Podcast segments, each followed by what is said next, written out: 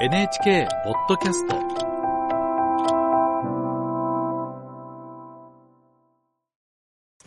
今年11月のアメリカ大統領選挙で再選を目指すバイデン大統領。しかし中東でイスラエルとイスラム組織ハマスの衝突が起き思わぬ逆風に見舞われる可能性も出ています。ワシントン支局の岡野あゆ子記者に聞きます。岡野さんおはようございますおはようございます。去年10月の衝突から3ヶ月が過ぎましたけれども、バイデン政権の対応はアメリカ国内ではどのように受け止められているんでしょうか？バイデン大統領は衝突後すぐにイスラエルを訪問し、イスラエルを支持する立場を表明しました。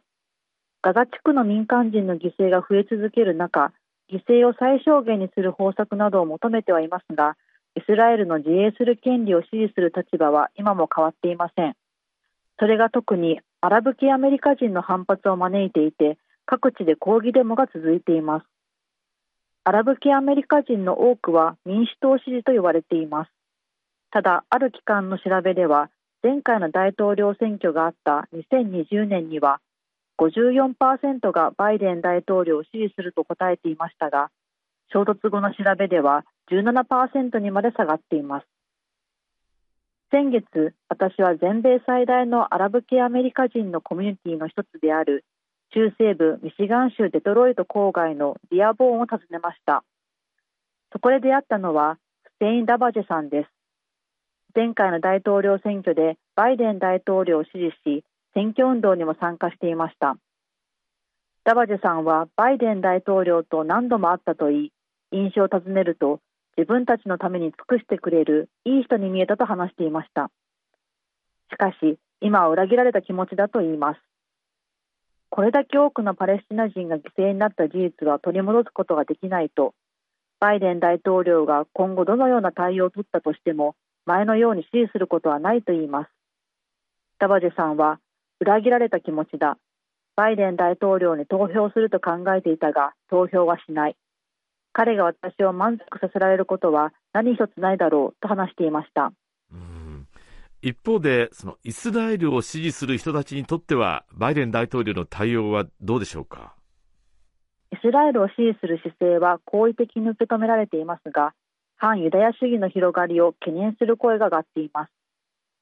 首都ワシントン大学に通うアメリカとイスラエルの二重国籍を持つトメル・ベンエゼルさんを取材しましたベン・エゼルさんは大学でピアノを専攻しています。去年11月、ショッキングな出来事がありました。ピアノの発表会を告知するポスターに掲載された自分の顔写真にバツ印が付けられ、ヒトラーは正しかったと書かれていたといいます。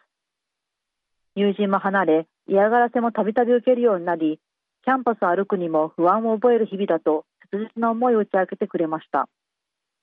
そして反ユダヤ主義が高まっているのに誰も対処しないと話し、バイデン政権を支持できないとしています。うんまあ、バイデン大統領は双方の支持をつかみきれずに、まあ、悩ましい状況になっているようですね。大統領選挙でライバルになる可能性の高いトランプ前大統領も失策だと非難を強めています。ニューヨーク・タイムズなどの調査では、バイデン大統領とトランプ氏、どちらが中東情勢にうまく対応できると思うかという問いに対しトランプ氏と答えたのは46%でバイデン大統領を8ポイント上回りました。バイデン大統領の対応には厳しい視線が向けられていてますます頭を悩ませることになりそうです。はい、えー、ワシントン支局の岡野あゆ子記者に聞きました。